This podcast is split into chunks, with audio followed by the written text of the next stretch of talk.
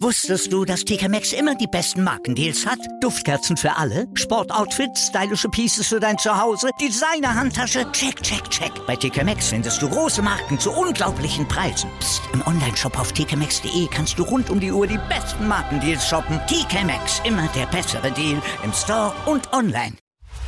Chip and Charge. Der Tennis-Podcast mit Andreas Thies und Philipp Joubert. Auf meinsportpodcast.de.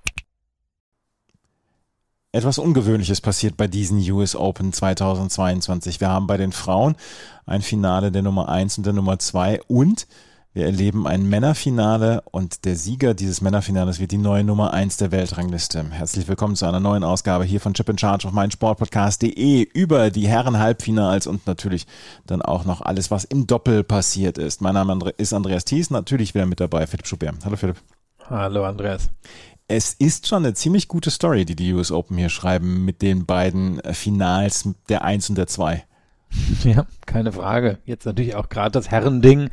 Du hast gesagt, die Nummer 1, sie wird entschieden werden im nächsten Match. Die wir wussten, die Chance bestand ja jetzt schon seit einigen Tagen, seitdem Nadal ausgeschieden ist, dass entweder Ruth oder Alcaraz ihn ablösen könnte, dass die beiden jetzt am Ende wirklich im Finale aufeinandertreffen, ja, besser hätte es nicht kommen können. Besser hätte es wirklich nicht kommen können. Wir haben gestern zwei verschiedene Herren-Halbfinals erlebt und wir fangen mal auch dann chronologisch an. Und äh, wir fangen an mit dem äh, Einzel von Kaspar Ruth gegen Karen Khatschanov. Wir wussten, dass Ruth der Favorit ist wohl, aber Khatschanov hatte sich halt dann auch im Viertelfinale mit einem überragenden Sieg dann gegen Nick Kyrgios für dieses Halbfinale ähm, qualifiziert und das war verdient, dass er in dieses Halbfinale gekommen ist. Und trotzdem war er der, ja, der Außenseiter. Khatschanov ist nicht einer der na, den großen Esprit versprüht und es ist vielleicht auch etwas, wo wir ihn dann immer auch so ein bisschen übersehen. Aber der hat sich jetzt schon inzwischen eine relativ coole Karriere dann schon zusammengestellt. Jetzt dann mit dem Halbfinale bei einem Grand Slam letztes Jahr die Silbermedaille bei Olympia. Ähm, man sieht ihn halt nicht häufig und sehr häufig sind halt so Ergebnisse dabei, wo man sagt, ja gut, Achtelfinale, Viertelfinale, da war er wieder chancenlos gegen einen der Top 5, Top 6. Ähm, und trotzdem kann man sagen, Ratschanov vielleicht nicht der inspirierendste, aber ein durchaus solider Spieler Spieler hier in der Weltspitze. Ja, du sagst es. Und ich habe jetzt gerade die ATP-Statistik nicht mehr gefunden, ne? aber ich meine, sie ist sowas wie, dass er jetzt die letzten 20 Matches auf Hartplätzen gegen Top-10-Spieler verloren hat. Das ist so ein bisschen einfach, wo er, wo er an die Decke stößt. Er ist auch groß genug, vielleicht kommt man einfach an die Decke ran, aber man hat dann auch in dem Match gegen Ruth gesehen, dass er limitiert ist gegen eine bestimmte Art von Spitzenspieler. Und das war hier dann wirklich der Fall. Das war hier in diesem Fall dann auch der Fall und ähm, obwohl das in vier Sätzen ausgegangen ist, dieses, ähm, dieses Match, hat man nie so richtig zu 100 Prozent das Gefühl gehabt, Ratschanow könnte hier eine ganz große Rolle mitspielen. Der, der Tiebreak des dritten Satzes, äh, wir müssen jetzt nicht unbedingt äh, durch jeden Satz einzeln durchgehen, das machen wir gleich dann noch beim Spiel TFV gegen Alcaraz, aber hier habe ich das Gefühl gehabt, Kaspar Ruth hat das Spiel eigentlich die ganze Zeit im Griff gehabt, bis auf zwei, drei, was ist die Mehrzahl von Lapsus? Lapsus, Lapsi. Auf jeden Fall zwei bis drei Unaufmerksamkeiten, die er sich geleistet hat. Ansonsten fand ich, war er relativ kontrolliert, was das anging. Ja, ich habe das Match vom ersten wirklich bis zum letzten Punkt gesehen und quasi nicht dran gezweifelt, dass Ruth das gewinnen würde. Kann man wirklich eine ganz kurze Zusammenfassung machen. Im ersten Satz gab es zweimal jeweils einen Break. Ähm, da, da wirkten beide auch noch ein bisschen nervös. Ratschanow hat so ein bisschen rumgetestet an der, an der Rückhand von Ruth. Ruth hat mal geguckt, wie sehr kann er das quasi über die Vorhand dominieren, wann gibt ihm äh, Ratschanow mal einen Fehler, das dann am Ende in den Tiebreak gelaufen. Da war Ruth dann schon der bessere Spieler und was für eine Tiebreak bleiben wird, ist der allerletzte Punkt. Ein Ballwechsel mit 55 Schlägen, den dann Ruth durchaus spektakulär für sich entscheidet, als er dann Ratschanow die Zeit wegnimmt und das hat er dann im zweiten Satz aber mal so richtig dominant durchgeführt, hat er keinen einzigen Punkt beim Aufschlag abgegeben, hat Ratschanows Vorhand wirklich in die Einzelteile zerlegt, der hatte überhaupt keine Chance.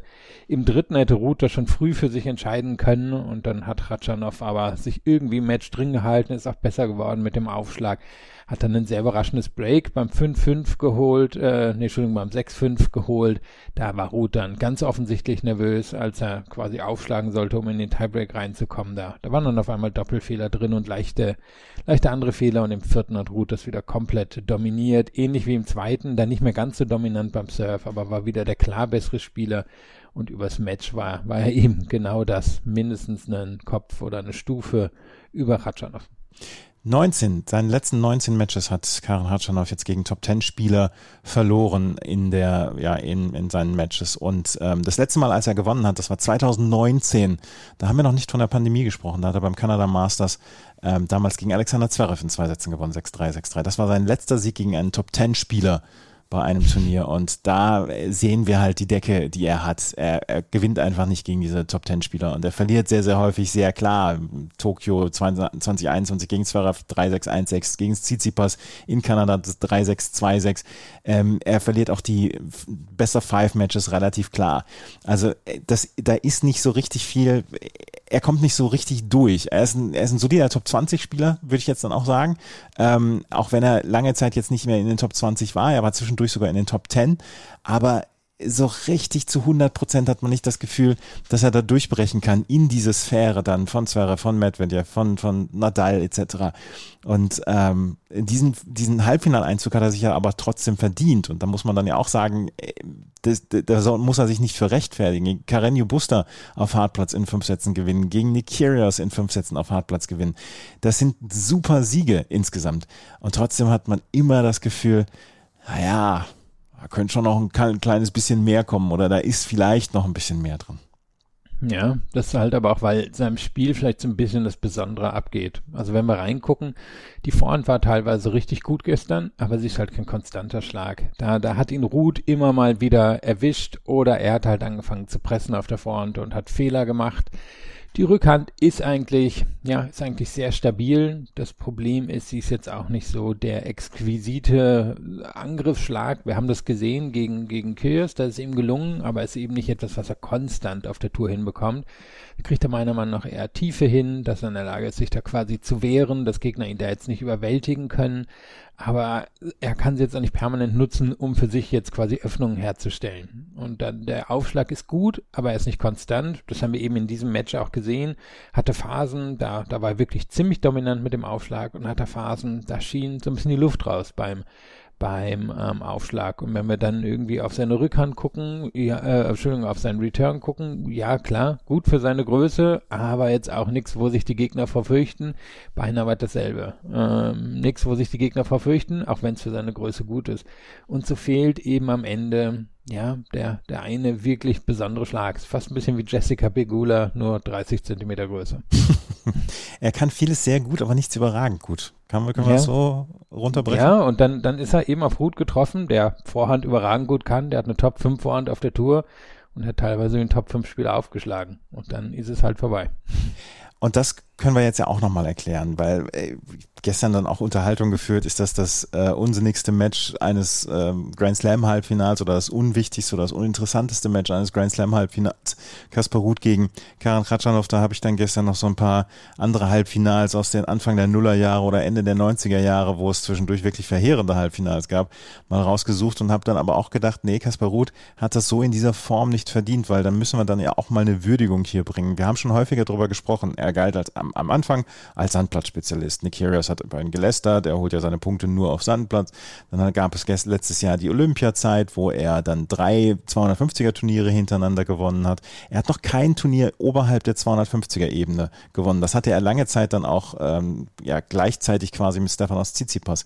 Und trotzdem hat er sich auf diesem Hartplatz extrem entwickelt in den letzten anderthalb Jahren. Und das mag vielleicht nicht immer auf den ersten Blick überragend erscheinen. Francis TFO hat, hat eine, eine Art und Weise zu spielen, die deutlich mehr Leute vielleicht anlockt. Und auch Carlos Alcaraz, da schlagern einem die Ohren bei seinem Spiel. Kaspar Ruth hat sich aber zu einem absoluten Weltklasse-Spieler entwickelt und das sowohl auf ähm, Sandplätzen als auch auf jetzt ja auch schnellen Hartplätzen.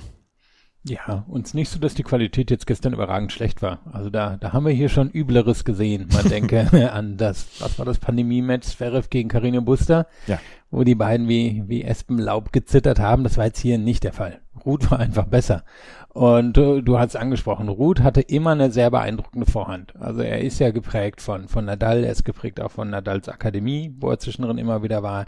Das ist einfach eine Vorhand, in der richtig viel Topspin drin ist. Und das ist natürlich auf dem Sand erstmal gefährlich. Da hat er ja auch lang seine besten Resultate eben gehabt, wo er mit dieser Vorhand sich A, die Gegner vom Leib halten kann, dadurch, dass er diesen enormen Topspin reinwirft und die Gegner wegdrängt und ähm, ja, quasi, quasi den Chord frei von seinen Gegnern hält, also den, den inneren Teil des Chords. Das, das war immer da.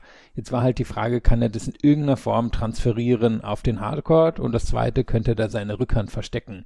Und beides ist ihm zumindest in diesem Turnier wirklich gelungen und ja eigentlich auch schon graduell über die letzten anderthalb Jahre. Er, er hatte immer Probleme mit, ähm, mit seinem Spiel auf Hartplatz. Allerdings jetzt wirklich seit ungefähr Beginn der Saison 2021 hat er jetzt einige Halbfinals beim Masters-Turnieren, hat ein Finale in äh, Miami erreicht. Hätte er da nicht gegen Alcaraz gespielt, hätte es vermutlich auch gewonnen. Also der ist besser geworden und hier, finde ich, sieht man dann jetzt eben nochmal eine Stufe besser. Also die Vorhand, die nimmt er eben nicht nur, um, um den Platz so ein bisschen freizuhalten vom Gegner, sondern immer wieder anzugreifen und er kann wirklich Inside In, Inside Out, er kann die Linie entlang angreifen, er kann Cross angreifen. Also die ist wirklich, die ist wirklich richtig gut. Und die Rückhand, die wurde ja eben am Anfang von Ratschanow getestet, weil die ja nicht zu Unrecht im Ruf steht, dass man die durchaus überwältigen kann. Man denke an das French Open Finale, was Nadal mit der Rückhand angestellt hat. Immer wieder rein, kurze Bälle bekommen. Das war jetzt hier nicht der Fall. Die hat Ruth relativ flach gehalten und vor allem hat sich Ruth hier auch mit einem Slice gut verteidigt gegen Ratschanows Angriffe. Ja, und dann der Aufschlag. Da finde ich, hat er schon nochmal einen Sprung gemacht. Da hat er wirklich einfach seine Spots gestern getroffen. Der hat jetzt keinen 230 kmh Surf, aber der trifft einfach die Spots so ein bisschen wie es, Federer immer gemacht hat. Aufschlag ist nicht so gut wie von Federer, aber er trifft seine Spots, also er trifft genau die Stellen, wo er hin muss, um den Court zu öffnen, um ihn flach durch die Mitte auf den Gegner zu bekommen. Und das macht er halt einfach alles auf wirklich gutem Niveau. Und er hat einen Sprung gemacht.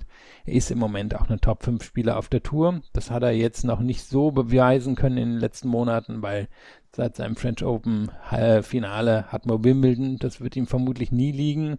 Und die beiden Hardcore Masters waren ja so, so ein bisschen durcheinander, aber vom, vom Niveau her ist er im Moment wirklich ein Top 5 Spieler ähm, und kann ja auch die Nummer 1 werden. Kaspar Ruth steht im Finale nach einem 7 zu 6, 6 zu 2, 5 zu 7 und 6 zu 2 gegen Karen Ratschanow. Karen Ratschanow macht selber einen Sprung in der Weltrangliste, ist jetzt dann äh, ab der nächsten Woche die Nummer 18, ist wieder zurück unter den Top 20 in der Welt. In den Top 20 der Welt wird nächstes, nächste Woche auch Francis Tiafoe landen.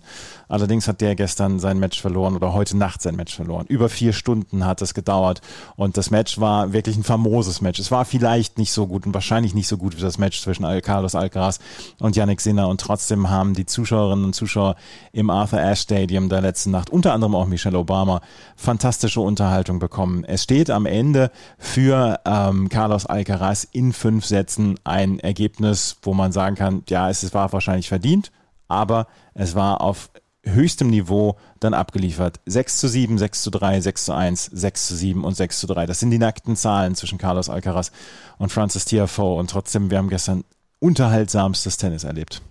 Ja, und es ist ein Match, was man wirklich ganz gut in drei Phasen unterteilen kann. Wir, wir haben erstmal diesen ersten Satz, der relativ surf-dominiert ist, wo beide ähm, gut ins Match hineinkommen, wo sie in der Lage sind, sich erstmal hinter ihrem ersten Aufschlag zu dominieren. Da war für den Gegner nicht viel zu holen relativ wenig Break-Möglichkeiten und dann ein Tiebreak. Und das haben wir in diesem Turnier immer wieder gesehen. Das dürfte in dem Fall Nummer 7 gewesen sein, den Tiafo gewinnt. Und dann hält er eigentlich noch stabil. Anfang des zweiten Satzes kassiert dann einen Break gegen sich. Dann läuft Alcaraz quasi mit diesem Break weg. Ähm, gewinnt den Satz ja mit 6 zu 4, dann den nächsten mit 6 zu 1, führt schon im vierten mit 2 zu 0 und da sieht es wirklich so aus, als wenn es einen absoluten Abschluss gibt. Und dann kämpft sich Tiafo aber nochmal in das Match rein und es beginnt Phase 3. Er holt sich einen Break, dann noch einen Break für ähm, Alcaraz, dann noch einen Break für Tiafo und so bewegen sie sich dann in den Tiebreak rein. Der ist spektakulär, da geht das Publikum auch nochmal richtig ab, dolt Tiafo alles raus und dann im fünften Satz da direkt Break für Alcaraz, holt sich dann aber Tiafo wirklich mit Hilfe des Publikums auch nochmal zurück Und dann ich das Gefühl, die letzten paar Spiele, da war dann bei ihm so ein bisschen die Luft raus. Aber das, das waren die drei Phasen und alle waren auf ihre Weise durchaus unterhaltsam.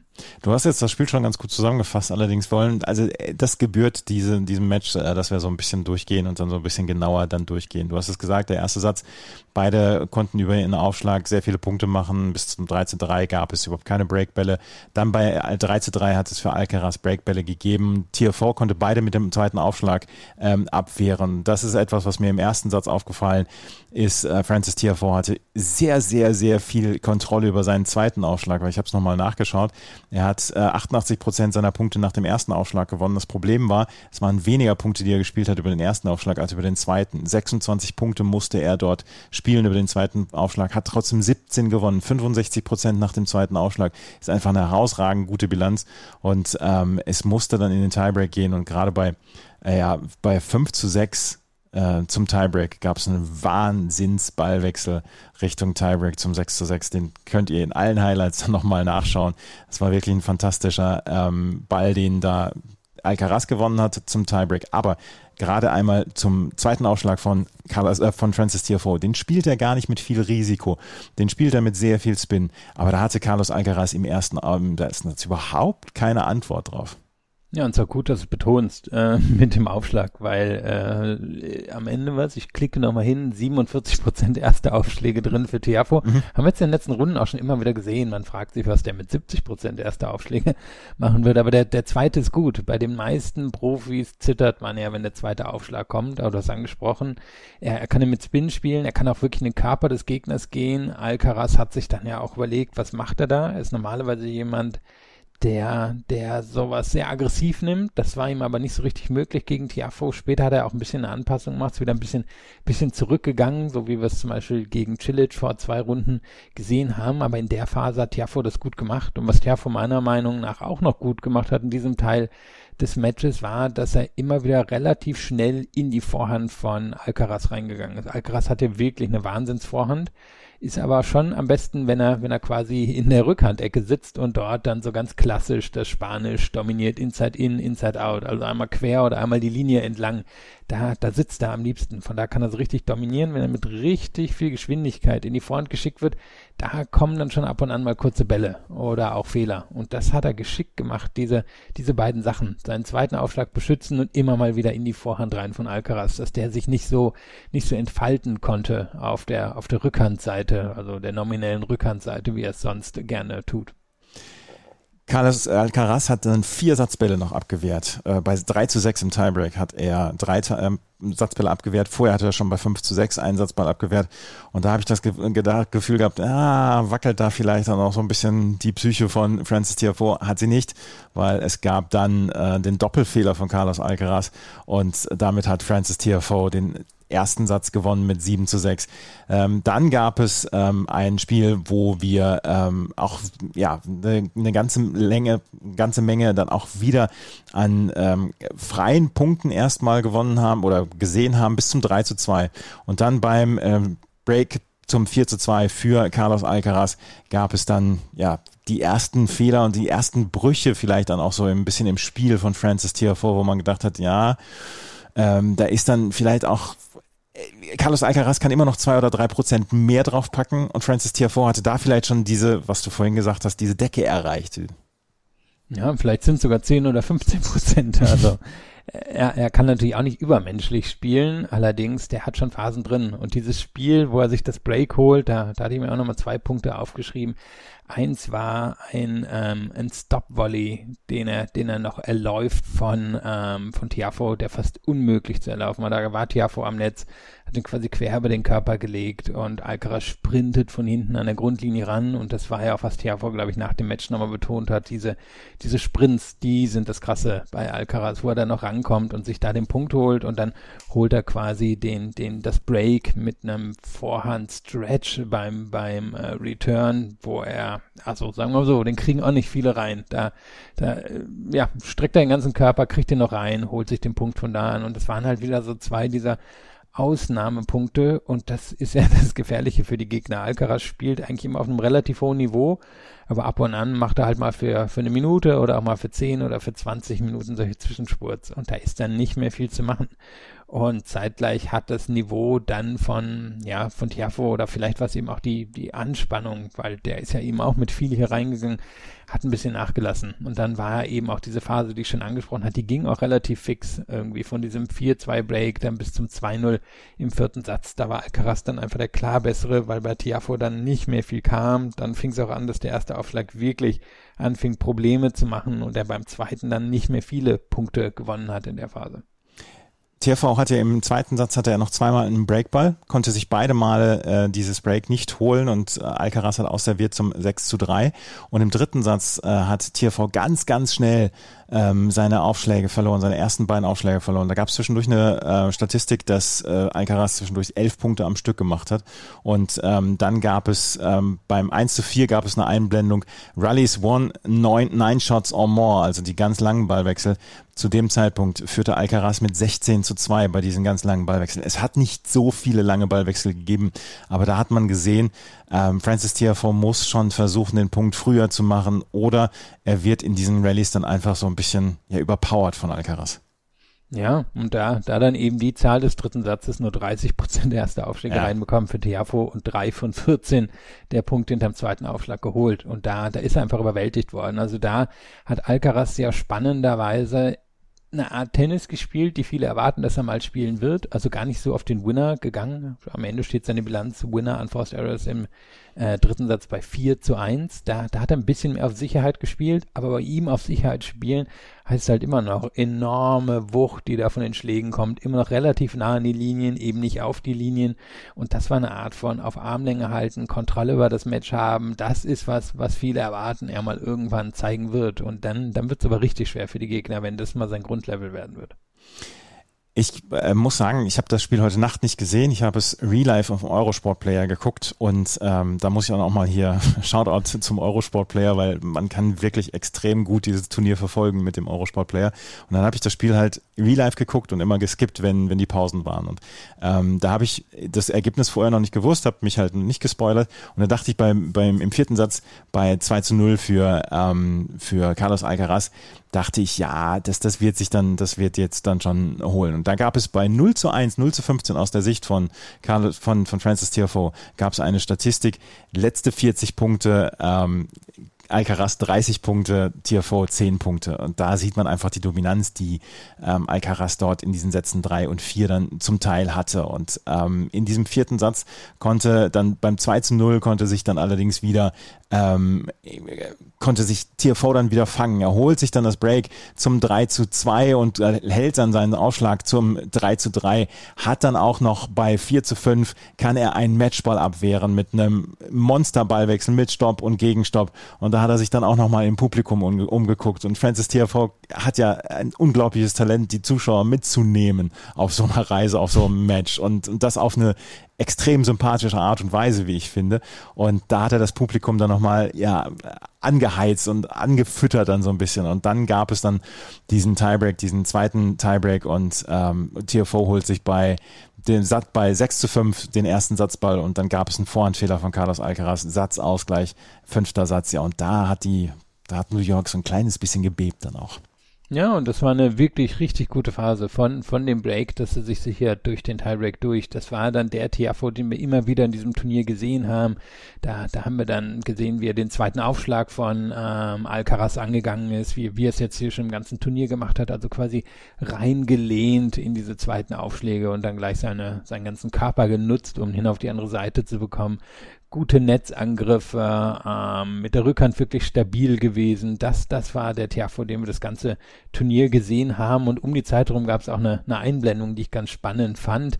Ähm, das war nämlich, da haben sie gezeigt, wie viele Grundlinienpunkte die beiden jeweils übers Turnier gewonnen haben. Und bei Alcaraz war es, glaube ich, übers Turnier irgendwie 49 und hier 54. Das ist schon sehr gut. Ähm, also wer jetzt denkt, hui, wie wenig, aber, aber das ist schon die absolute, absolute Weltklasse. Und Tiafo hat selber über das Turnier irgendwie sowas gehabt wie 49. und hat dann in diesem Match aber nur 34 Punkte oder 34 Prozent der Punkte von der Grundlinie gewonnen. Das heißt, er, er musste angreifen, aber es ist natürlich gar nicht so einfach, gegen die Wucht von Alcaraz anzugreifen. Aber hier, hier hat er es dann geschafft. Hier hat er dann ähm, immer wieder Netzangriffe gesetzt. Hier hat er dann selber versucht, die Entscheidung zu finden und sich nicht wegpowern zu lassen. Und das, das war für mich fast die beste Phase, die Tiafo in dem Match gespielt hat. Dann hat er im fünften Satz ähm, ja, sein, das erste Break geholt, ähm, Carlos Alcaraz. Und ähm, da war ganz kleines bisschen Luft erst raus. Es hat natürlich dieses emotionale Hoch von, von Francis TFO nach diesem äh, nach diesem gewonnenen vierten Satz und dann verliert er sofort seinen Aufschlag zum ähm, 2 zu 0. Aber er kann sich das Break wieder zurückholen beim 2 zu 2 und da hat man dann schon mal gedacht, ja, vielleicht geht hier dann doch noch was für Francis TFO. Aber Alcaraz holt sich sofort dann zu 0 den Aufschlag wieder von ähm, Francis Tiafoe. Und dann war es am Ende ja eine relativ klare Geschichte. Francis Tiafoe bleibt dran zum 4 zu 3, dann gibt es das 5 zu 3. Na, und dann ist es am Ende der dritte Matchball, der vierte Matchball am Ende für äh, Carlos Alcaraz, der dann diese Entscheidung bringt. Und in diesem fünften Satz hat man dann gesehen, da waren halt noch ein paar Prozent zwischen, zwischen Tiafoe und Alcaraz. Ja, und die werden wahrscheinlich noch ein paar mehr werden über die nächsten Jahre. Aber äh, eben von dir angesprochen, er holt sich das Break zum 2-2. Super Stimmung im Laden, hat er toll gemacht, hat er, hat er wirklich auch wieder so gut retourniert und dann geht der Aufschlag beim 2-2 aber super fix weg. Das eine ist eine ganz tiefe Vorhand von Alcaraz, wo er quasi nichts mehr machen kann. Die landet auf der, auf der Linie. Das zweite ist ein extrem spektakulärer ähm, Lob, den er, den er gegen Tiafo spielt. Gab übrigens einige Lobs, die wirklich sehr akkurat gesessen haben. Dann eine Vorhand, wo er Tiafo wieder quasi unter Druck setzt, als der sich reinbewegt in den Court. Da kann Tiafo nicht mehr viel machen, als den Schläger hinhalten und dann gibt es zum Abschied einen Doppelfehler und dann ist der Aufschlag in zwei Minuten, würde ich sagen, mhm. vielleicht weg, zweieinhalb Minuten und damit war das Match gegessen. Also Tiafo hat sich dann noch irgendwie da drin gehalten, aber es war klar, dass die Entscheidung kommen würde. Und dann, dann hat Alcaraz den Druck in diesem entscheidenden Spiel beim 5-3, wo, wo Alcaraz, äh, Entschuldigung, wo Tiafo aufschlägt, sehr hoch gehalten und hat es dann am Ende auch völlig verdient gewonnen, das Match, muss man sagen. Das muss man in der Tat sagen. Und ähm, am Ende steht Carlos Alcaraz im Finale gegen Kaspar Ruth und es kann keine bessere Storyline geben als am Sonntag treffen sich Kaspar Ruth und Carlos Alcaraz und spielen nicht nur den US Open Titel aus. Für beide wäre es der erste Titel, sondern sie spielen auch die Nummer eins der Weltrangliste aus. Wir haben beim Frauen, bei den Final, im Finale haben wir die Nummer eins gegen die neue Nummer zwei am äh, Montag. Äh, besser hätte es diese Storyline nicht geben können. Letztes Jahr haben wir das Überraschungsturnier erlebt bei den Frauen. Dieses Jahr ja, sind, haben sich einfach die beiden besten Spielerinnen des Jahres durchgesetzt und hier erleben wir ein Duell um die Nummer eins. Das, das ist ja geskriptet hier alles. Ja, und es ist ein spannendes Generationenduell natürlich. Also ja. die, die Generation um Medvedev und Zverev, die, die hat sich hier nicht durchsetzen können, beziehungsweise nicht antreten können oder bei Tsitsipas ja schon ganz früh rausgegangen. Ruth ist so ein ganz klein bisschen altersmäßig hinter denen, aber ich würde ihnen noch dieser Next Gen zuschlagen. Nur die Next Gen muss sich ja seit ein, zwei Jahren über die Schulter gucken, weil da eben Alcaraz kommt und auch Sinner kommt, dem man, dem man jetzt eher der Generation Alcaraz zuschlagen kann. Und jetzt bin ich mal sehr gespannt, ob die, ob die Next Gen das hier in Form von Root noch abwehren kann oder ob Alcaraz jetzt hier schon übernimmt. Und der hat halt wirklich, wir hatten kurz noch vor der Sendung gesprochen, der hat halt wirklich Potenzial. Der ist jetzt wahrscheinlich schon so gut wie die Medvedevs, wäre Tsitsipas, Roots dieser Welt, nur der hat die Chance besser vielleicht sogar um einiges besser noch als die zu werden. Also mal gucken, ob, ob die noch verhindern können, dass Alcaraz hier schon sein erstes Grand Slam Turnier holt. Ich bin sehr gespannt, wie er es kräftemäßig aus, aushält. Er hat jetzt drei Fünfsatz-Matches hintereinander gehabt. Er hat dreimal sehr spät und sehr lange gespielt. Und ich bin gespannt, wie er das gegen Kaspar Ruth dann am äh, Sonntag dann kräftemäßig ähm, aushält. Bislang machte er nicht den Eindruck, in irgendeiner Weise geschwächt zu sein. Ja, spannend ist dann natürlich, dass es jetzt nur anderthalb Tage sind. Er hatte jetzt eigentlich immer zwei Tage, weil er immer wusste, okay, jetzt kriege ich noch eine Night Session, mhm. noch eine Night Session. Jetzt kriegt er halt nur anderthalb Tage. Das Finale ist ähm, 16 Uhr Ortszeit am Sonntag. Das ist schon spannend. Und dann frage ich mich, wird es unter Umständen eine andere Art von Match? Ähm, gucken, was sich Ruth überlegt, weil Ruth ist so aufschlagstark, dass er gar nicht unbedingt so viel lange Ballwechsel spielt, wie man denkt. Aber wenn er sie spielt, dann, dann ist da natürlich schon einiges an, an Feuer und Länge drin. Und mal gucken, ähm, wie viel lange Ballwechsel wir dann am Ende leben, die unter Umständen Alcaraz hier zermürben könnten. Alcaraz geht mit dem Wissen rein, dass er 2-0 im Head-to-Head -Head hat. Der Sieg in Miami war auch ziemlich klar. Seitdem ist Ruth allerdings besser geworden. Und Ruth wird hoffen, dass das mit dem Aufschlag so klappt wie in den vorherigen Runden. Ich glaube, sonst, sonst verliert das. Wenn der Aufschlag aber so gut kommt wie in den letzten zwei, drei Matches, dann gebe ich ihm eine echte Chance. Und vielleicht gibt's ja auch andere Wetterbedingungen am äh, Wochenende, weil er hat jetzt, ähm, Alcaraz hat jetzt dreimal am Abend gespielt und dreimal so gespielt, dass man gedacht hat, ja, es ist nicht warm, es ist nicht mehr so allzu schwül etc. Das macht alles nichts. Am um Sonntag werden 23 Grad und Regen dann auch erwartet am Nachmittag. Vielleicht ist es sehr, sehr luftfeucht. Bin gespannt, wie ihm das äh, dann behagt. Oh, das Dach geht wieder zu. Ja, das Dach, ja, ja, die gehe ich auch von. Das, das, ähm, ja, weiß ich ja gar nicht, für wen das am Ende unbedingt ein Vorteil wäre. Also es ist ja, das Spannende ist ja an dem Match, wir, wir haben das Duell jetzt schon, schon zweimal gesehen. Aber das ist jetzt noch nichts, wo wir so, so genau wissen wie bei, weiß der Geier, Djokovic, Nadal 70, 80, 90 mal gesehen. Oder sind wir bald bei 100? Ich weiß es nicht. Nee, wahrscheinlich sind wir bei 55 oder so. Äh, da wissen wir genau, was passieren wird. Mhm. Hier noch nicht. Und weil hier eben ja auch der Faktor reinkommt, nerven. Und ähm, ich kann mir vorstellen, die werden von beiden Seiten da sein. Also Gurut kommt immer so cool rüber, aber der war echt nicht cool, als er den Aufschlag da gegen Khatschanov abgegeben hat. Und der wird sich vielleicht noch bewusster sein, dass der hier, dass der hier historische schaffen kann. Also Alcaraz wird irgendwann die Nummer eins werden. Vielleicht sogar schon noch in diesem Jahr, selbst wenn er das Finale verliert. Ob Ruth nochmal die Chance bekommt, da bin ich mir nicht ganz so sicher. Und für den ist das ein Riesending. Nicht nur erster Grand Slam Titel, sondern Nummer eins. Ich kann mir vorstellen, dass auf dem sogar noch ein bisschen mehr Druck ist als auf Alcaraz. Wir werden es am, am, Sonntag sehen, 22 Uhr, dann, dann wird es natürlich auch wieder einen Podcast geben. Lass uns über die anderen Wettbewerbe noch einmal sprechen, weil gestern wurde das Herren-Doppel entschieden und das haben Rajiv Ram und Joe Salisbury gewonnen im Finale gegen Wesley Kohlhoff und Nils Kapski und damit ist Joe Salisbury die neue Nummer eins der Weltrangliste im Herren-Doppel. Am Ende steht ein 7 zu 6, 7 zu 5. Ja, und da haben die zwei besten Doppel der Welt gegeneinander gespielt und ähm, sie haben ein ja durchaus sehr, sehr abwechslungsreiches Match gespielt und äh, sie sind auch jetzt im ja, im Race auf Platz 1 und auf Platz 2, ja, da waren schon die beiden besten Doppel am Start. Ja, und Kulowskapski haben so ein bisschen den Ruf, ja, bei den Grand Slams hat es noch nicht geklappt. Darüber hinaus sind sie, sind sie im Moment das dominierende Doppel auf der Tour. Ja, auch eher überraschend. Ich meine, Kulov ist schon länger ein richtig guter Spieler. Skapski hat sich wirklich in den letzten Jahren hochgearbeitet. Dass das bei den beiden so flutschen würde, hätte man jetzt nicht unbedingt annehmen können. Aber auf der Tour dominant, hier jetzt endlich mal ein Grand Slam Finale erreicht. Aber am Ende eben gegen wirklich die, die erfahrenen Ram Salisbury wieder verloren. Und was war jetzt die Statistik? Erste Mal hier einen Doppeltitel bei den Herren verteidigt seit den Woodies irgendwie. 90er Jahre, irgendwie sowas, glaube ich. Ja. Also völlig, völlig abgefahren. Ja. Wesley Kohlhoff, Nils Kapski, Roger Bram, Joe Salisbury und Marcelo Arevalo und Jean-Jules Roger sind schon qualifiziert für die ATP Finals in Turin. Jean-Jules Roger, jetzt auch schon 41, schafft es jedes Jahr wieder aufs Neue mit äh, verschiedenen Ge Partnern dann die ATP Finals zu erreichen. Das ist auch eine Leistung.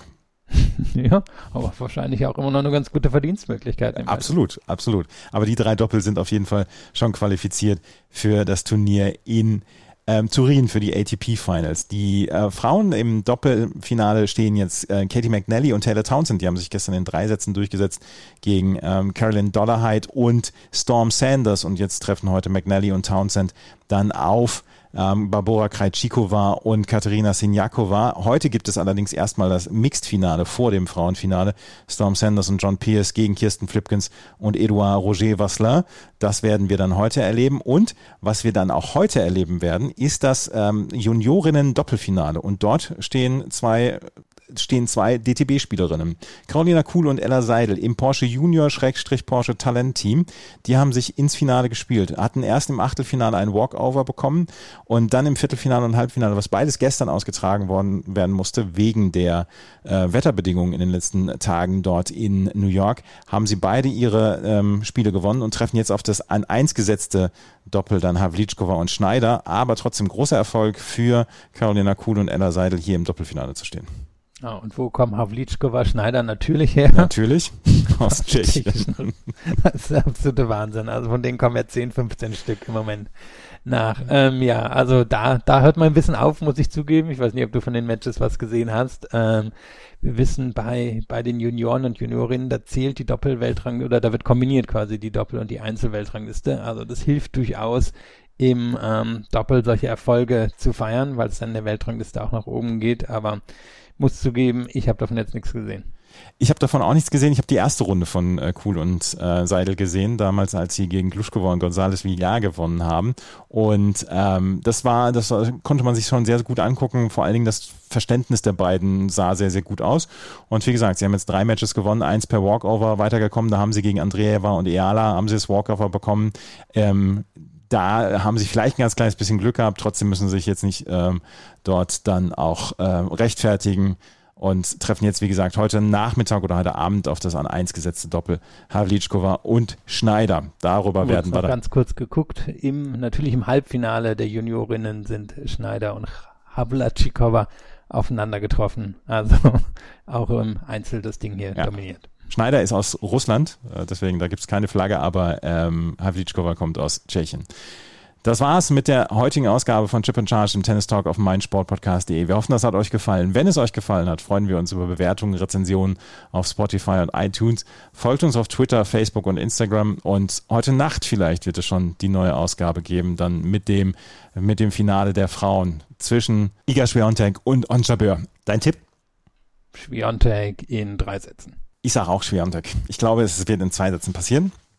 Ja, wir dürfen nicht vergessen, ne? die, die äh, die Amis würden sagen, die Conversion Rate, wenn sie das mal erreicht hat, was haben wir jetzt hier? Noch nie ein Finale verloren, im Schnitt, was hat die WTA getweetet? 3,5 Spiele ja, abgegeben ja. pro Finale. Also klar, es spricht schon viel dafür, dass sie das irgendwie mit 6-3, 6-1 gewinnt, aber gucken wir mal. Würde mich freuen, wenn es ein bisschen länger als 52 Minuten dauert. Das werden wir dann morgen erleben. Vielen Dank fürs Zuhören. Bis zum nächsten Mal. Auf Wiederhören. Wie viele Kaffees waren es heute schon? Kaffee spielt im Leben vieler eine sehr große Rolle. Und das nicht nur zu Hause oder im Café, sondern auch am Arbeitsplatz. Dafür gibt es Lavazza Professional. Kaffee am Arbeitsplatz, der genauso lecker schmeckt wie in eurem Lieblingscafé. Die perfekte Kaffeelösung für jede Art von Unternehmen. Klein, mittel, groß. Ihr habt auf jeden Fall einen Kaffee, der schmeckt. Die richtige Motivation für eure Arbeitstage. Alle Infos zu Lavazza Professional findet ihr auf lavazza-pro.de mit allen Kaffeelösungen für euer Büro. Wusstest du, dass TK Maxx immer die besten Markendeals hat? Duftkerzen für alle, Sportoutfits, stylische Pieces für dein Zuhause, Designer-Handtasche, check, check, check. Bei TK Maxx findest du große Marken zu unglaublichen Preisen. Psst. im Onlineshop auf tkmaxx.de kannst du rund um die Uhr die besten Markendeals shoppen. TK Maxx, immer der bessere Deal im Store und online. Chip and Charge. Der Tennis-Podcast mit Andreas Thies und Philipp Joubert. Auf meinsportpodcast.de. Ich habe mich natürlich schockverliebt, weil die war wirklich ganz, ganz klein. So begann die Mensch-Hund-Beziehung zwischen Christina und Tierschutzhund Frieda. Und wie es danach, nach dem ersten Moment der Verliebtheit, so weiterging und welche Klippen es danach zu umschiffen galt, das hört ihr in der neuen Ausgabe von Iswas Dog, dem Podcast für harmonische Mensch-Hund-Beziehungen. Iswas Dog? Mit Malte Asmus. Überall, wo es Podcasts gibt.